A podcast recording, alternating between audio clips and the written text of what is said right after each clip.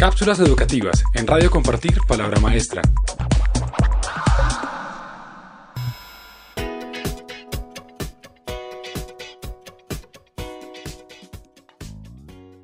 Hola, soy Javier Pombo, director de innovación educativa de la Fundación Compartir. Y hoy en Notas de Pombo Radio tenemos una invitada muy especial, Viviana Garzón. Viviana es la directora del programa STEM MD Robotics de la Universidad Minuto de Dios. Bienvenida Viviana, cuéntanos en qué consiste ese programa. Muchas gracias por la invitación. Pues quiero contarles, es un ambiente de aprendizaje. Este proyecto se basa en un ambiente de aprendizaje STEM, STEM Robotics. Es un ambiente que busca eh, generar espacios para todos los actores de los procesos de enseñanza-aprendizaje en STEM.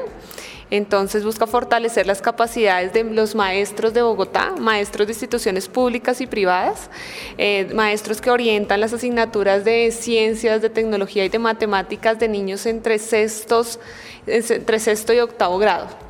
Lo que buscamos es que estos maestros, en la primera fase, lo que buscamos en la primera fase es que estos maestros vivieran una experiencia STEM de Robotics como la tenemos organizada en nuestro ambiente de aprendizaje en Uniminuto. Eh, luego de ese proceso eh, organizamos a los maestros en dos grupos, un grupo que, que va a ser beneficiario de 20 becas de maestría, de maestría en innovaciones sociales de la educación de Uniminuto.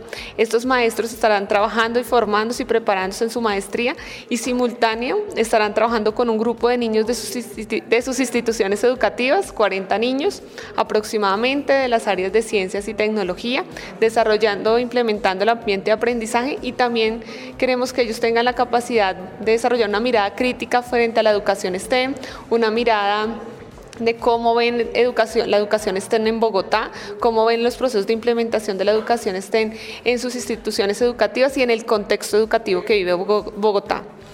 Para los que no saben qué es STEM, cuéntanos de qué se trata.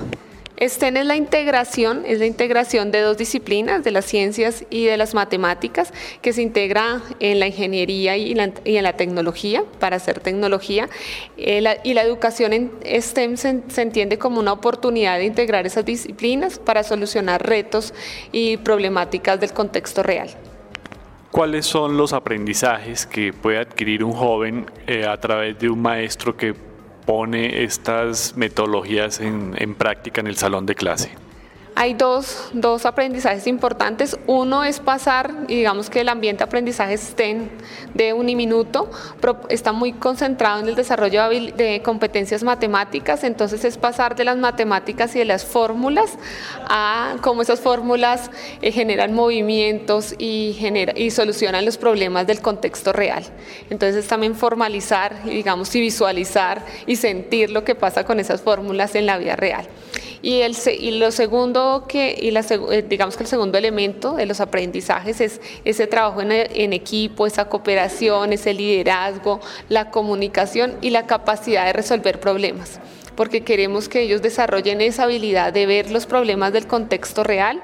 Este año estamos, por ejemplo, trabajando con este grupo de maestros, con los 160 maestros que tenemos en el proyecto, eh, vamos a trabajar eh, los residuos sólidos. Entonces uno piensa qué pasa con los residuos sólidos, qué pasa con las ciudades inteligentes que se están proponiendo, digamos que ya son políticas en otros lugares del mundo, y cómo integramos eso al aula de clase y cómo proponemos para Bogotá, digamos, el mejor, el mejor manejo de los residuos sólidos y cómo desde cada uno empieza a pensarse y a, proponer de manera crítica lo que puede hacer con el manejo de los residuos sólidos y cuándo y cómo utilizar la tecnología para presentar una solución en ese tema en Bogotá.